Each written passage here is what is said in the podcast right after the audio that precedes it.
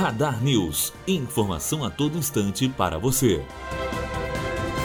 O presidente eleito Jair Bolsonaro afirmou nesta quarta-feira que o Ministério do Trabalho, pasta criada há 88 anos, será incorporada a algum ministério. Ele não informou qual. Bolsonaro deu a declaração após almoço no Superior Tribunal de Justiça, oferecido pelo presidente do tribunal e do qual também participou o juiz Sérgio Moro, futuro ministro da Justiça. Matheus Azevedo, aluno do primeiro ano de jornalismo, direto para a rádio Unifoa, formando para a vida.